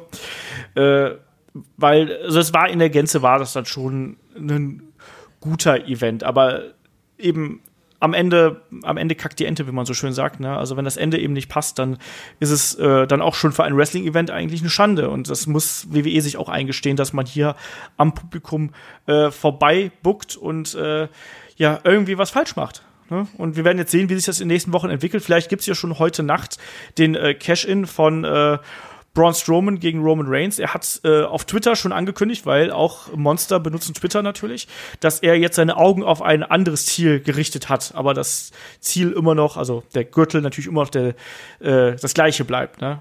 Nur, dass es jetzt jemand anders trägt. Naja, ist halt so. Shaggy, wir, äh, glaube ich, können wir uns damit äh, aus der SummerSlam-Pause erstmal hier verabschieden, ne, oder aus dem äh, SummerSlam-Intermezzo, weil wir machen jetzt ja noch ein bisschen Restpause bis Anfang September. Ich bin jetzt äh, quasi im Gamescom-Stress. Ich verabschiede mich gleich äh, Richtung Messe und habe da die ersten Geschichten und muss die nächsten zwei Wochen kräftig arbeiten.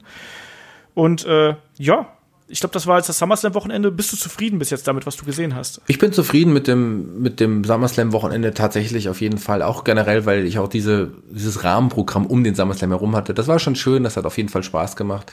Äh, kann man nur jedem empfehlen, sowas zu machen, mit anderen Leuten, auch mit größeren Gruppen auch mal Wrestling zu schauen. Das macht dann tatsächlich auch wirklich Spaß. Aber ich bin auch froh, ähm, dass der SummerSlam jetzt vorbei ist, dass der Tag vorbei ist ich bin auch irgendwie froh, dass wir noch mal ein bisschen Pause haben, weil die brauche ich tatsächlich jetzt, um das jetzt am Ende des Finale zumindest äh, zu verdauen. Ich würde sagen, wir hören uns genau. aber auch bestimmt bald wieder, dauert nicht mehr lange.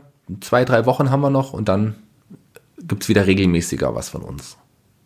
Ganz genau. Und wer es ganz regelmäßig haben möchte, der schaut natürlich auf Patreon und auf Steady vorbei. Da liefern wir weiterhin äh, jetzt auch unter den Wochen noch äh, Content. Äh, da sind der Shaggy und ich dann jetzt auch äh, nächste Woche aktiv und machen dann wieder die Helden aus der zweiten Reihe. Dann über äh, Sean Waldman X-Pack äh, steht dann auf dem Plan. Das ist dann auch noch was, was wir hier vor der Brust haben. Aber ansonsten hört ihr uns hier auf den Gratis-Kanälen quasi dann Anfang äh, September wieder zum ersten September-Wochenende und dann äh, geht's weiter hier mit dem ganz gewohnten Tonus, mit den Reviews, Previews und äh, allem, was dazugehört. Also wie sonst auch, der Wochenend-Podcast äh, kommt dann wieder zurück. Ja, Shaggy, ich sag äh, danke, dass du dir hier Zeit genommen hast, trotz äh, wenig Schlaf und äh, hier ein bisschen mit mir über den SummerSlam geplaudert hast. Ja, hat auch Spaß gemacht und ähm, wie gesagt, war gar nicht so schlecht, wie ich ihn jetzt irgendwie in dem Podcast gemacht habe, aber es ist einfach so meine Meinung gewesen und äh, also es hat trotzdem Spaß gemacht, in großen Teilen ihn zu sehen. Ja, das äh, unterschreibe ich so und damit würde ich sagen, wir schauen noch ein bisschen äh, Wrestling und hören uns dann einfach in äh, zwei Wochen hier auf demselben Kanal wieder. Macht's gut, bis dahin, tschüss.